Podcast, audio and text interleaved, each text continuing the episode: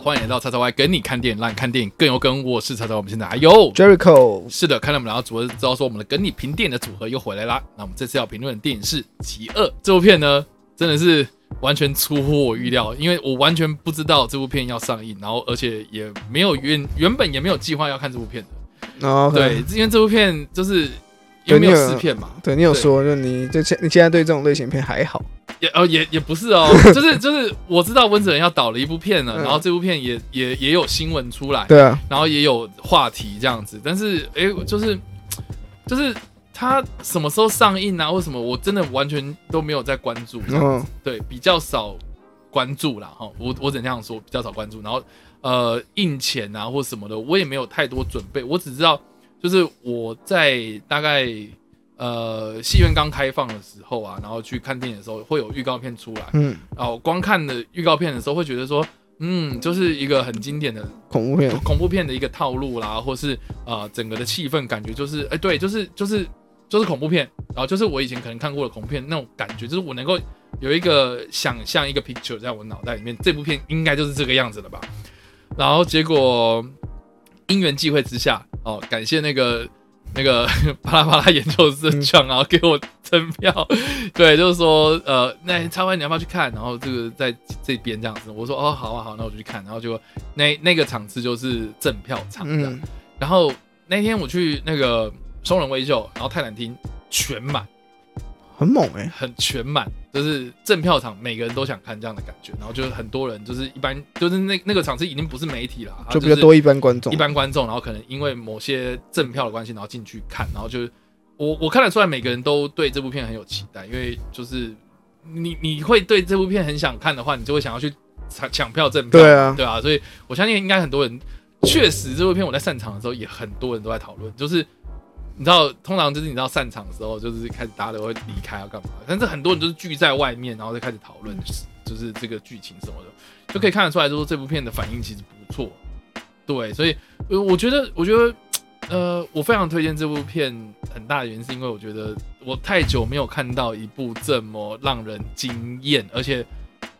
让人看到中间这种目瞪口呆的那种状态的恐怖片。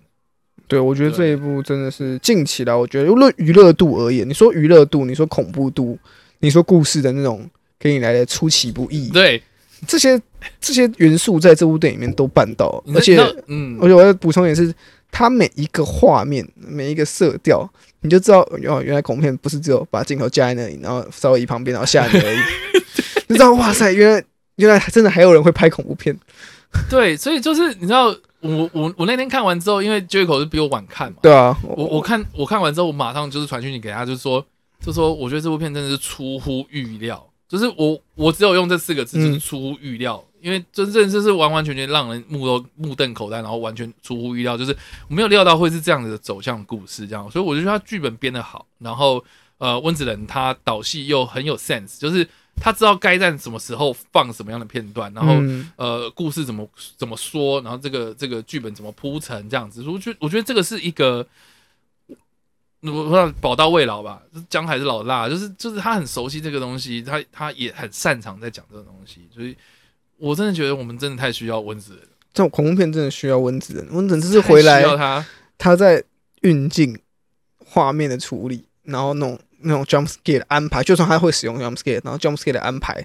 都是都是就你就看到说哇塞，原来恐怖片还不是呃对，不是沦于套路，它而还是可以创新的东西，我我觉得我觉得很惊讶的是说这部片的娱乐性超级高，超高哎、就是它不是那种你知道恐怖片，我们有时候就是好像我为什么要花钱吓自己？我跟你讲，这部片除了恐怖之外，我觉得它还很爽，对你看完之后就觉得剧情好看，它有爽。然后你又觉得被吓到，然后你又看的时候，你又觉得就算我被吓，我还想要去看下去到底会发生什么事情。对，这个这很神奇的一部电影，所以我我觉得我超级推这部片的、这这部片真的不推的话，我真的觉得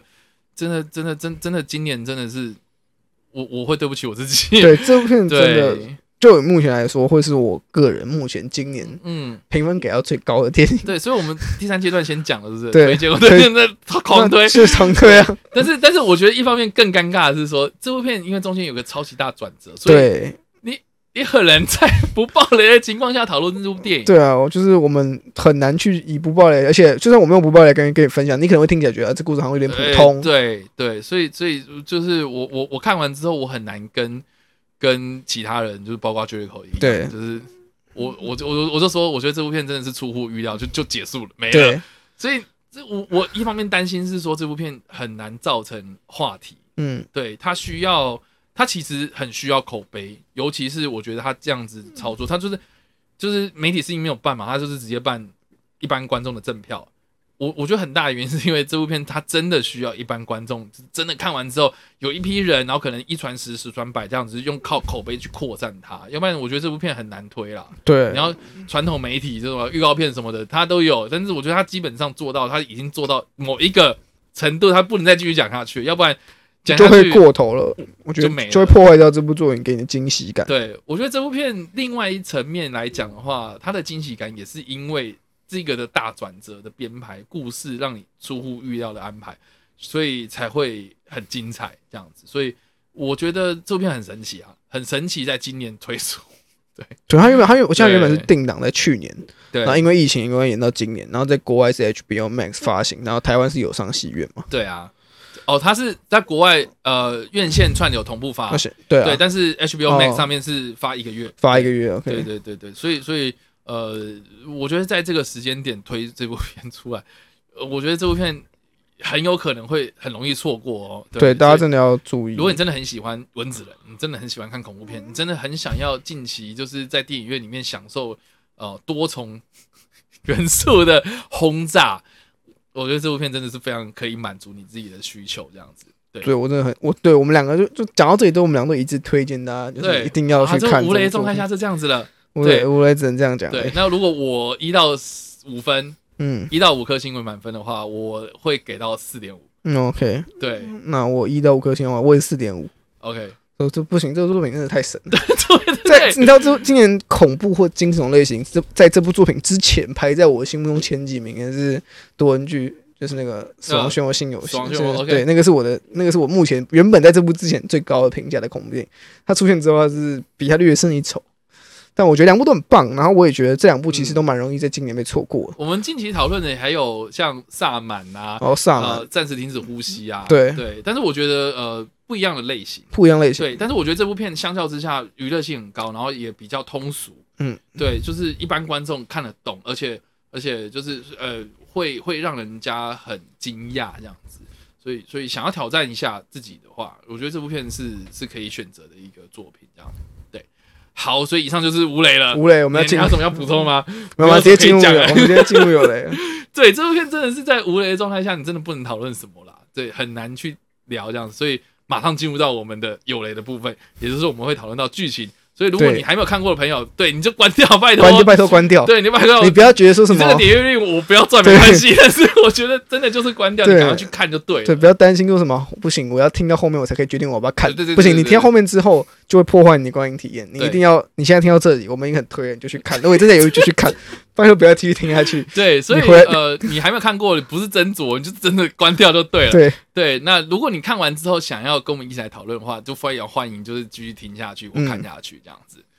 好，我觉得我们先来简介一下这部片好了。你看一下这个这部片的简介哦，写了两行字，他说麦麦蒂森 Madison，, Madison 啊他的生活遭遇到一个可怕的转折啊，他面临到这个家暴啦，哦，面临到这个呃不停的流产的这样的一个生活，然后就非常的非常的心心力交瘁啊。但是呢，他在某一个时间点就会看到就是个呃异异象，他们家会出现一些异象，就是他会看到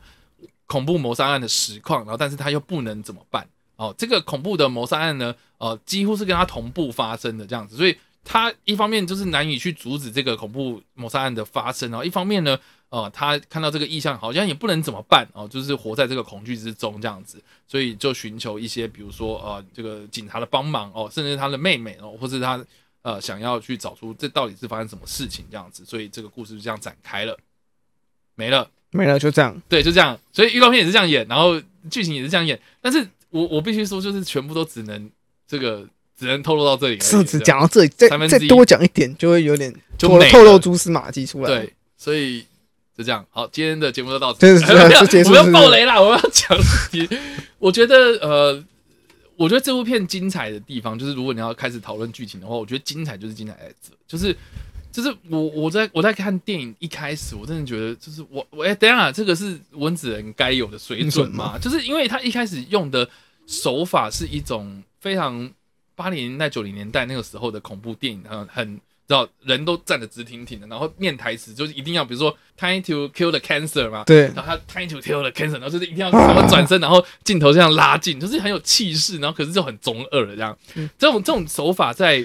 在八零年代，甚至七零年代那种恐怖片很常用，就是要营造那种气氛，对，然后就是很常会用这种推轨啦，然后或是那种，然后那种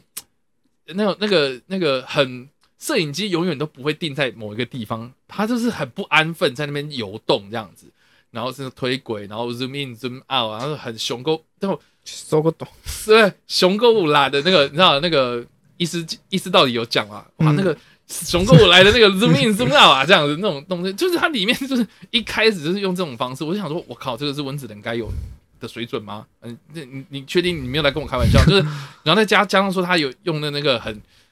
重节奏的摇滚的那种开场，这样。所以会让我觉得说，OK，好，你现在要走 B 级片风格是不是？然后接下来就是那个 Madison 嘛，那个安娜贝尔，就是之前演过安娜贝尔的安娜贝尔，嗯，对，就是出现了嘛，然后开始就是演他跟那个很糟糕的先生的故事这样子。然后一开始那个铺陈，我我也会觉得说，靠，怎么那么样板，很很就很很砍杀电影的前奏，很对，很硬邦邦的这样子，很很没有温度，然后就是很很样板的一个角色，就是就是会有一个糟糕的男人，然后他在干嘛？就是无所事事在那划手机，然后女生又不离开他，然后女生又想想离开他，又但又离不开他，，对，然后又家暴，对然后就是他又对他对不起，对反正就是很套，很那时候很套路，就是一开始真的超两个人不太合，然后导致出可能会发生什么意外之类的，对对对，然后但是就是当天晚上就发生事情，嗯，嗯，就就开始他先生被杀了，嗯。然后是是发生一些很恐怖的一些事情这样子，然后我们后来才发现说，原来是因为他撞到头。对，我我真的觉得就是前面那些很无聊，然后很样板，然后你觉得超级死板的那种很很古老的拍摄方式，原来你在后面完完全全被解开。我我我真的觉得，我我讲直接的，我觉得我好像瞬间看到了像《寄生上流》这种片子。哦，是，你知道《寄生上流》那个那个时候我在看的时候，他把那个我不知道这个会不会爆雷，反正他他把那个地下室那个门打开的嗯那一刹那，我整个人是在电影院里面，就是就是你知道那种英文不是有一个字叫什么 jaw dropping 吗？嗯，对，目瞪口呆嘛，就是下巴都掉下来，就是我完全不夸张，就是我整个人是这样看，这样，我靠，这样子还可以这样搞，好，我就继续看你怎么做这样。然后果然这部片也是有同样的心情，就是它完完全全让我脑洞大开，就是因为他揭开了，就是说 medicine 它其实是连体婴这件事情。对，而且还全用全新的方式来诠释连体婴的概念，对我我记得，哎呀，是不是也有类似的电影也有这种概念？但是我我就是他，因为他的铺陈，然后他的故事的说法，让我觉得说到最后是一个让人让人出乎预料的一个做法，会让我觉得说，我靠，我真的是觉得我爱死这部片这样。对，应该说他后面的转折让你觉得说，哇塞，就是因为他应该说他前面铺陈让你觉得你很难去猜测到对最后面那个东西，即使那个东西其实不难猜，连体婴这东西其实我相信很多人在前面都有多少啊，就是猜到这可能性，但是，随着故事发展，觉得好像不太可能，就是因为不成立。我觉我觉得因为应该这样讲，我觉得一开始他想要铺陈的是真的是有鬼怪这件事情。对，然后也有点像通灵啊，就或是或是神秘力量了，就是那种那种灵异事。件的那种东西，对，然后而且再加上说，因为他有那种操控电器的能力对，我心想说他会是不是有点像？你知道之前那个有一部片叫《魔鬼》，我知道，呃梅梅梗还是什么，就是有一部片的，对，就是也在讲一个一个一个一个一个女生与一个女生发疯啊，但是那部片就是很烂啊，对，然后然后是我还想说会不会是那种结合超超自然现象的那种骗子，对，因为他就是讲到那种控制电器，控制电器，对，可是殊不知，诶、它也只是一个小小设定，所以到最后那个他把很多那种我们可能你知道那个法那个剧本法则，你只能有一个神秘力量的这个东西一一全部打破，这样。你原本你一开始以为会有就啊，感感觉所有东西都是用神秘力量来解释，对对对，但是你到最后面哦，你去完美解释之前发生的那些意象，然后只留下那个控制，电的那事比较难解释对，其他东西都是合理化对。啊、但是因为控制电台的那件事情，我觉得控制电器这件事情，我觉得因为是因为是他要解释那个那个 Gabriel 的那个。那个那个角色在前面要先带出来嘛，所以他也只能用这个方方式式带，对吧、所以我就觉得，哎，这个也可以接受。所以我觉得整部片的铺陈跟角色的设定啊，就是角色不复杂。你看，就是关系简单，，对姐妹嘛，然后顶多亲生母亲嗯跟养、养母养母，然后再来就是两个警察。对，对我我觉得其实简单的配置，但是它造就的那个戏剧张力很大。我我非常的佩服，就是温子仁这次的的这个故事的发想功力。那当然剧本也写得好啦，就是说，几场几场的那个场景的编排什么的，我觉得都很有特色，这样子。所以其实我觉得整部片真的是真的是我我刚刚就是只有总归一句话，就是下巴掉下来。对啊，我就觉得剧本上面绝对是让你印象印象深刻。你已经，我相信我已经我也很久没有看到这么有翻转性的恐怖片对。对就现在恐怖片都很多沦为，就是你因为你看的够多，你就很容易猜测到，即使他很细心的去隐藏，然后到最后才揭露，但你还是会猜到那个东西的答案。但是这部作品是我看了之后，我很努力的在想你要怎么去解释，但最后面那个结尾，我就觉得 fuck 太屌了吧，就是完全颠覆我原本那些想象，然后竟然还说得通，对这也不让我觉得你是胡扯。而且而且我我我我必须说啦，我觉得啦哈，我觉得我看完之后，如果这部片呃你也能够猜得到的话，嗯那我相信应该没有任何一部恐怖片能够满足。对现在来说，应该已经没有任何恐怖片，就是以剧情层面来说，的话所以，所以我这么说，应该大家了解我的意思吧？就是说这部片已经是顶顶规了啦，对，他是已经顶配，他什么都顶到最顶，导演是顶级的，超级剧本也好欸，连摄影那些都好。对，然后尤其是我必须说，我我我看到那个背后人大战那一段，我真的觉得我整 我整个我靠，真的你要这样搞，真的太强了。就是因为他的故事设定是，呃，他是附身在那个 May Madison 身上嘛，嗯。然后因为他被他的那个暴家暴先生推了一把之后，所以他被启发了，这样。就醒来了。原本原本是被电电晕吧，算电晕，应该是被抑制抑制住，就他把他关起来，然后他就因为他就是反正就是意识在沉眠，它里面是说他在沉眠，呃，然后一撞之后，你就你在就像是你在家，然后有人忽然拍你，然后就忽然被敲醒。对，类似这样子，所以所以就是一切都被解释掉了，然后最后变还变成是这个反过来的人在、嗯在在操控他的身体这样子，我觉得很酷。你知道，你知道以前以前我社团呐、嗯以前我社团在搞在在演搞笑剧的时候，我们也有用过这个梗，嗯，就是就是我们会叫一个人就故意衣服穿衣服反穿，然后鞋子也反穿，然后我们就站在台上，然后然后就就埋一个梗，就是就是有人走过去，然后他就把那个帽梯翻下来，然后结果是他的脸这样子啊，对，就是会有这种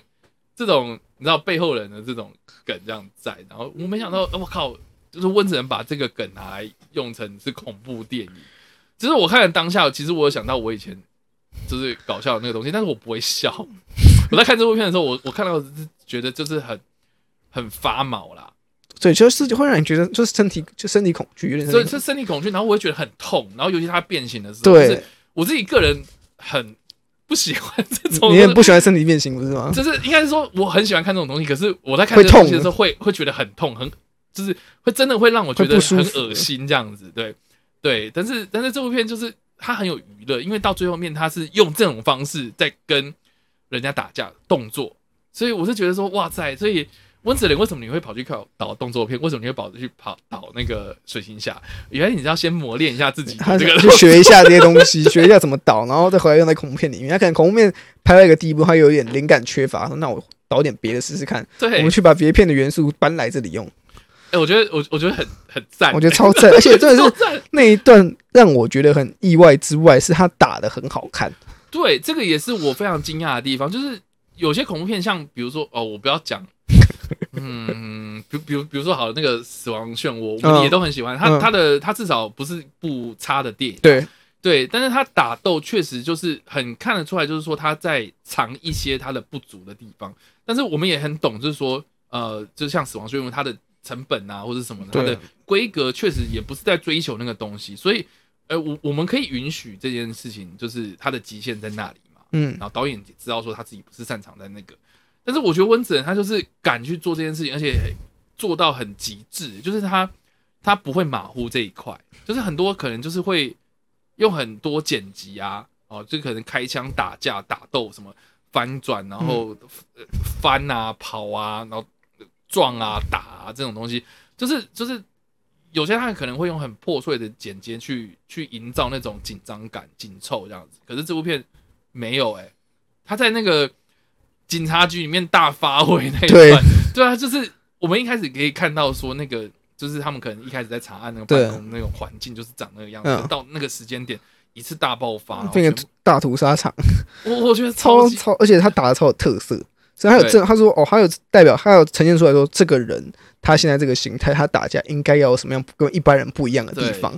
然后很擅长利用他是背后的优势，这样子，我我我我觉得很有特色，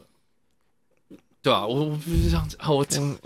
呃这这要怎么解释啊？因为你知道，像好我们看上汽啊，上汽也是一个功夫电影，嗯对，可是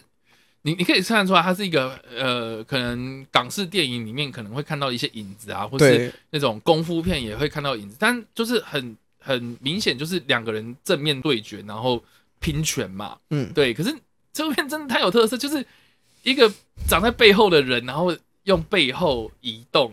对，然后他移动速度，然后他那种跳跃，我觉得超级无敌。对啊，就等于是说背后的那个操控的那个人，他要前进，是等于是 Madison 他在后哦，退嘛，对。对，然后那那个那个画面你会看着觉得很诡异，就是就是一个很让你觉得很猎奇的那种画面，然后你看的时候就觉得不舒服，然后你又看到他在那边喷血，对。狂打人，然后把人家打爆，对，所以所以大家想一下，如如果你是当下那个警察，你拿那个枪，然后就看到有一个人是倒退的朝你走过来，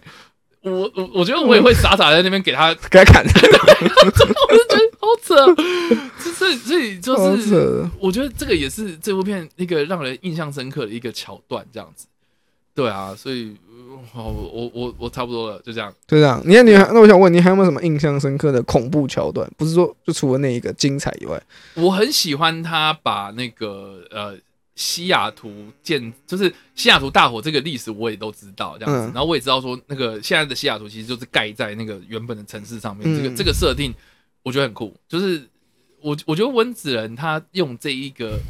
呃，这个这个这个桥段的用意，其实是有点在暗示着，就是 Madison 他跟 Gabriel，其实 Gabriel 是有点像是像西雅图这样，子被盖过去，被压抑、被盖住，对。它不它不是不存在，只是你看不到它，一般人没办法那么直接看到它。我觉得这个潜台词套用到就是西雅图这个地方，然后那个故事舞台就在西雅图发生嘛，嗯，我我我觉得很很很有趣哎、我觉得很有趣，我也很喜欢那一段。，对，但是就是我自己，就是我一开始看这部电影的时候，一开始就看嘛，就一开始觉得还好，嗯，就一开始到他们男友，可是到当天晚上出事面，我都觉得好像都是蛮中规中矩的。尤其他最后一开始她男友出事的时候，他是他其实有点就是一很常见的恐怖片套路嘛，背后影子，然后声音，然后 jump scare，然后就就这样而已。然后 OK，一开始这么保守是不是？可是到后来他不是他醒来，然后又回房子之后，他不他在窗户外面看到那个外面电灯开始闪嘛，啊，然后他可以疯狂锁窗那一段，嗯，我就觉得那段拍的，不是我不知道为什么，我就觉得那段拍，而且他是有他，我觉得那个镜头他是从上面照，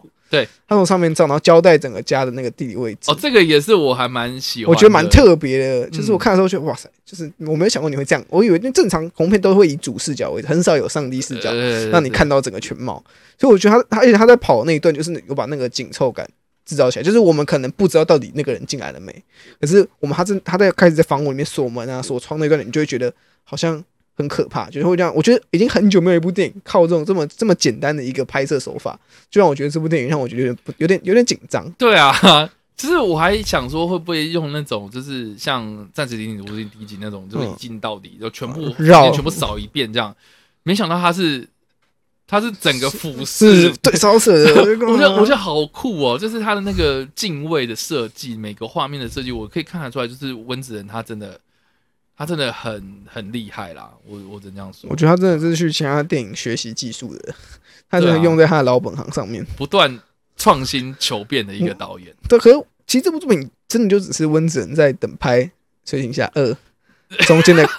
空档，他就他，因为他其实访谈他有讲说，对他拍这部电他想他其实就是他知道自己最近接很多娱乐大片，然后他想说，我想要拍一点以前八九零年代的恐怖电影类型，应该说他想要找回去当时就是小成本制作啦。对，回归初衷之外，就是因为因为我们我们也都知道说有很多经典的 IP、恐怖的 IP 都在八零年代、九零年代那个时候冒出来，这样子，所以他会想要去呃追求那个时候的一个黄金年代，但是用现代的方式去诠释这样的故事。哦，我觉得从一开始那个镜头看起来就是就那个呃就连色调都超级无敌，对八九就是零年代，古老的一个病院嘛，对，然后有不不为人知的那种黑暗面啊、就是有什么有精神病犯逃出来这个这个设定超级经典的啊，就是以前的 B 级片都会有啊，对就很多任何的都是跟什么精神有关系，要不然就是跟辐射有关系。这种魔山那种类型，就是都是跟这种东西有关系。然后后来到这次温子仁他出他就觉得一开始那种家庭嘛，就是一个家庭，然后一定是不和，然后一定会落单，然后整个色调就是偏一开始色调有点偏黄色，对，就又很像砍杀电影那种前期那种悠闲的那种到度假村或者经过的地方，然后人家休息，然后下一秒就被砍那种类型。我觉得他真的有把他真的八九年代的主要元素画面都找回来，可是你又看得出来这部作品放在现代，你又觉得它很合理，然后又嗯又觉得好像跟又八跟八九年代有做出一点区别在。嗯嗯嗯所以你在看的过程中，你不会觉得我好像在看一个很老旧的电影，而是我看的是一个我很久没看到这种风格，但他做的还是好好嗯嗯的一个嗯范例。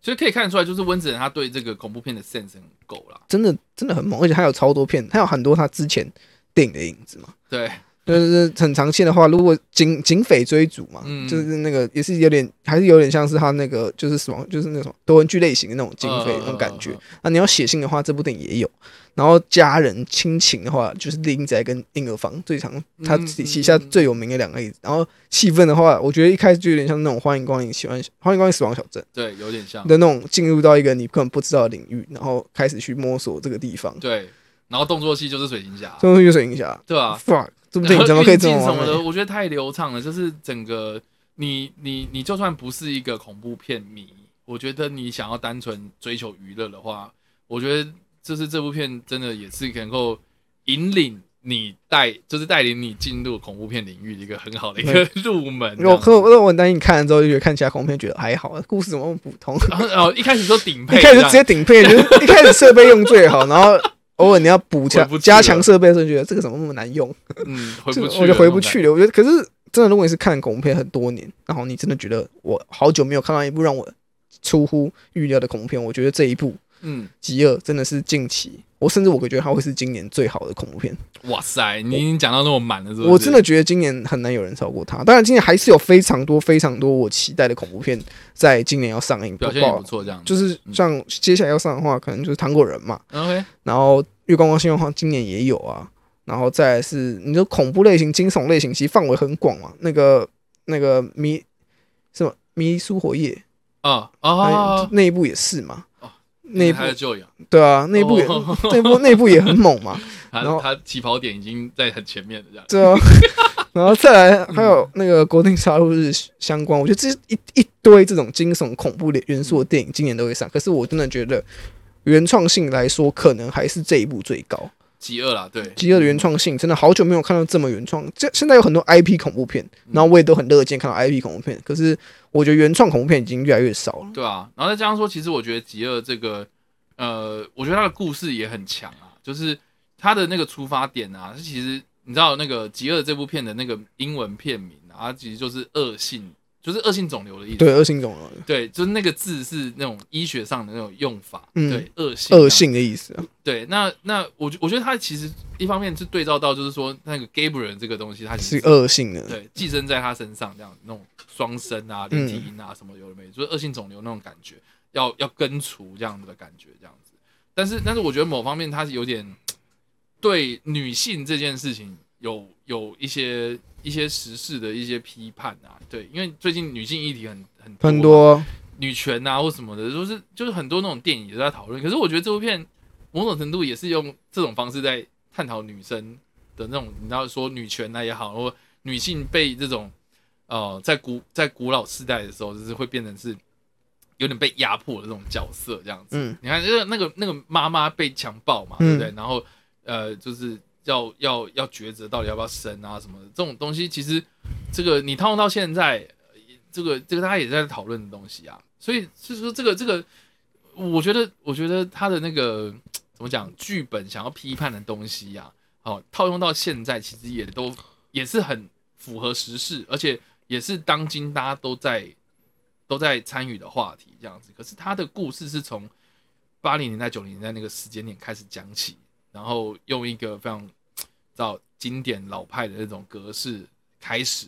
可是还是很有新意跟创意这样，嗯对吧、而且我我自己我刚刚有讲嘛，就是我自己很喜欢的一点是，他从原本的那种很玄幻的那种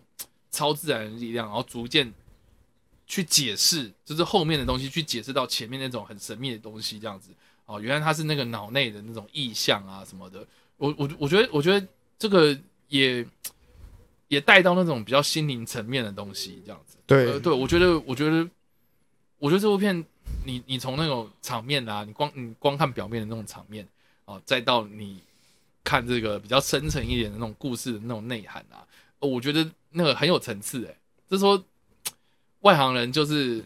看热闹嘛，内行人看门道啊，所以你不管用什么样的层级去看这部片，我觉得都可以得到不同的收获了的收获。对，因为我觉得温温子仁其实有说这部作品其实就是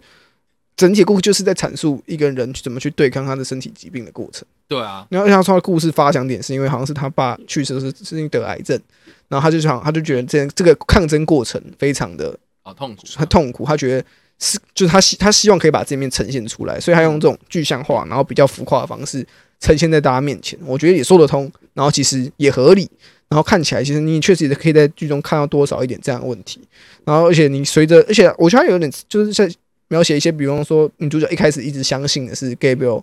他是独立个体，或是他认为是 Gabriel 做的嘛，可其他人认为没有啊，就听起来就是就是你干的嘛。而且到后面的时候，观众也开始有点被导向说，其实看起来女主角是有精神病对对对的那种那种导向。然后这我觉得这一点也侧面来说，有些很多得到生理疾病的人，他们想要跟大家解释说，其实那不是他的意愿。有更多是，有时候是身体疾病需他必须被强迫，或者他会发作的时候会做这件事情。可很多人觉得没有啊，你就是有问题啊，那是你的，那是你的问题啊。就是那那我我们不用想要去听那么多，我就是看到问题，我现在就要把这个问题给解决掉。嗯，就是这种侧写方式，我觉得他也是有多少提及到一些病患在面对一些不管是这个疾病或甚至是社会眼光的时候的一些困难处了。对啊，这个我还蛮认同的。我觉得很就看得出来这部片其实很缜密。虽然温子仁的恐怖片一直都是看起来外面很恐怖，但它总有一个核心在那里。对，所以这个也是 我觉得为什么这个温子仁的作品一直备受赞赏的很大原因，就是你你要有一个很强烈的核心价值在，你这个故事再继续发展下去，才不会变成是炫技啦，哦，或是变成是形式上的那种你在追求某种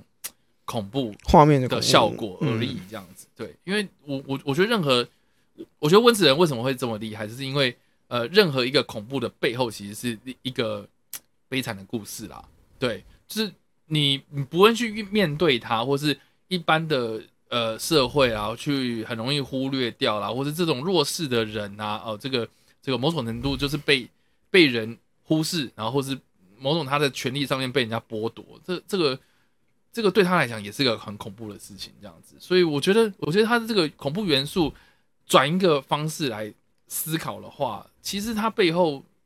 控诉了一些比较社会议题的东西。哦、从从这个角度来看的话，我觉得这部片也是很有意义在的，这样子。对，所以所以我觉得，呃，这整部片的那个说到最后，还是还是只有一个强佩服这样子。佩服，我觉得概念性真的太强，啊原创性太高了，嗯然后概念性又太强，而且它不是只有恐怖，它恐怖点是真的可以带到一些社会观点上面，可以去可以去做相对应的位置的去探讨的。我觉得这是最最厉害的地方，因为现在恐怖片太沦于形式化，流于形式，而且嗯就是你在看的时候，你其实你会，你就算把恐怖元素抽掉好，你还是会想要探究竟到底这故事那个凶手是谁。对你不是只想要被吓，你是嗯在看看的过程中，你想知道那凶手到底是谁，你想要继续看下去。我觉得这就是光是这一点，就是现在恐怖片很少办办办到，因为现在看看恐怖片，很多人就是、哦、我想要被吓对，好你好，我被第一次被吓，好，我现在要休息五分钟，就是就是 这段剧情不重要，反正剧情里没什么东西，我觉得嗯等五分钟之后我再被吓。可是，在看这部电影的时候，不是，你是很期待，就是就算你被吓的时候，你会觉得不行，快继续演下去，不要停下来。嗯，所以我觉得这部作品真的是太神，他他也没什么冷场啊，老实说。它节奏很快，而且他片长其实不短。对哦，这个这个也是我很惊讶的一件事情。我我一开始就是我看完电影之后，我以为就是九十分钟那种一一百分钟那种。大，概一一个小时半左右这样子，但是它有快要两个小时快近两个小时的篇幅，超级。是我我觉得看完很饱满，然后而且它不会让你失望之外，然后，你又可以得到很多东西，这样子，就是你可以满足到很多很多需求，呃，就是被喂饱了啦对吧？对真的就是看完之后你会被觉得被喂饱了，很饱满那种感觉。你觉得很舒服，就是你花这个，你今天来电影院看，然后看一个这样的电影，觉得很值得。对，然后甚至我一直在想说，我要不要去二刷？你你想二就是我，就我好奇的是，既然我已经知道故事的情况下，嗯那我去看二，那我二刷之后会会不会看到其他东西？我相信前面应该会看到一些细节。对我就我就想更发我在可能一些镜头上面的设计，因为我觉得温子仁这一次的镜头设计其实都非常 非常有趣。对对对对对吧、所以我觉得，对我也是我也自己也蛮想，就是如果有机会的话，我也很想要再再再看一次啊然后我甚至还想要看到就是就是更多人的反应。对，我好想要，就是让我超级会想要，就是发文之后，就有没有人要看这部片？就是我很愿对，意然后找一。个没有看过的朋友，对，我要去看到这个，对吧？只是原本就说啊，那个真的好看吗？什么的，这么看然后没有看那就对真样是超好看。拉进去，把一定要拉进去，我觉得你只要有兴趣，我就跟你讲，我愿意，我愿意去看，陪你去看，没有不是问题，二刷三刷 都不是问题。所以啊，以上就是有关《极恶》这部片，这个我们的无雷跟有雷的讨论，蛮多都是有雷啦。对，就是这部片真的是没有办法再有了一部分。那我们已经尽量就是讲的比较保守，对尽量不要不说保守，就是我们尽量不要去探讨太多剧情的设计。对，但是但是我们刚刚也讲了很多啦，就是说这部片的剧本啦，或是它的场面什么的，都表现的很好，这样子。嗯，剧本为为什么为什么高明或者什么，就是他探讨的东西，其实我们刚刚也有讨论到。但是我我我觉得基本上就是《极恶》这部片的规模本身设定就不大了啦。然后不管是它的预算啦，或是它的成本嘛，对，基本上就是一个中层，就是中中低层，就是中中阶层们，至少不会跟温子仁之前参与过的什么水晶侠这么大的。对，近期来说它确实比较小了。对，就是相较之下回归的比较小成本制作这样子，哦、就是它本身自己的规模也不大。那我我觉得温子仁也很懂，就是说他自己手上有什么样的资源，他把它发挥到更大极致这样子。所以，呃，我觉得从幕前或是幕后啦，哈，就看这部片，我觉得都可以获得很多的收获这样子。所以还是一样，老话那句，就是值得大家赶快去看。对，这大家去戏院观赏。所以最后面我们推荐或推荐哦，我们也不用再多说，就是推荐对，。就一定推荐，就一定要去看。而且而且我也我自己其实也蛮推，就是你平常如果没有在看恐怖片的人，呃，我觉得或许这部片是可以挑战一下的。对啊，对，他挑就你要说挑战心脏吗？呃，他，有，我觉得有，可是它不是这么的极端。对，它不是纯，如果你是很怕那种血腥，它其实没有到那么血腥。它也有血腥，或者它也有很暴力或是身体恐怖的东西是，但是但是我觉得它的娱乐性高，对啊，因为那时候都是元素了，它跟那些主打类、主打这些类型，就主打血腥、主打暴力这种类型的电影还是不太一样。对，就是在取舍上面的巧，而且还在使用上面，其实基本上是不太一样。如果你是怕大量观看那种血腥东西的话，这部其实没有到那么大量，但是确实有几个 moment 会让你觉得有点不舒服。对。这个也是，我也是觉得说这部片为什么是十八禁的？这部片不十八禁真的不合理。这部这片这对，因为因为这部片我觉得，嗯，它的议题很强，然后它也有是你要说毁三观啊也没有啦，就是呃，他的头皮爆开来，就它的场面很直接啊、对，很直接。但是我我自己是觉得我看到的是剧本方面它很深比较深层的那一面，呃探讨的东西啦，嗯或是它的，我我觉得学我我觉得如果你今天是写剧本在学写剧本的话，我觉得作品也还蛮值得学习的。对对，你可以就就你可以看到从一开始的看起来什么都没有关联的对的设定，然后到最后一个一个揭开来的时候，其实这个东这每一个前面我们所拍的摄的东西所所给你看到的线索，都跟我们后面要结尾要收的都都是有相关联，而且还是收的合理。我觉得收的合理很重要，因为要相关联，现在很多电影都做不到，只是他觉得会觉得你就是硬收啊，对，就是硬掰说一样。但是这部电影就是你看的时候，你就认同说哦，原来是这个，原来就是这个 moment 导造就了这整一部电影的事。我觉得我就佩服了，很佩服，佩服。所以啊，终于终于舒坦了，这样你知道吗？对，憋了好久，终于能讲讲完了。出这部片，来哇这部片真的是不讲，真的是会觉得好像心里就是少了那么一点点东西，就是一定要跟大家推荐，就是对，一定要跟大家推荐片，然后呃很复古啊，或什么，很多人就会开始有这种疑虑。我跟你讲，就不要再想了，赶快去看吧台。湾的口碑也非常好，我觉得 我现在看到有看过的人嗯，都说好，几乎一面倒都说好了。你们有几乎没有，我没有看到有人说这部电影很烂的，对绝对没有。对，所以这个是《极恶》这部电影啊，我们这次的跟你评电影哦，大概就分享到这里。对那当然呢，我们之后还会分享更多的电影的解解析啦。然后嗯都不管你有没有看过这部片，或是呃你有看过这部片，然后心里有很多想法想要跟我们来分享的话，欢迎在留言区帮留言，或在首播的时候跟我们来做讨论互动啦。那我们下一次的跟你评电影再见啦，拜。拜拜。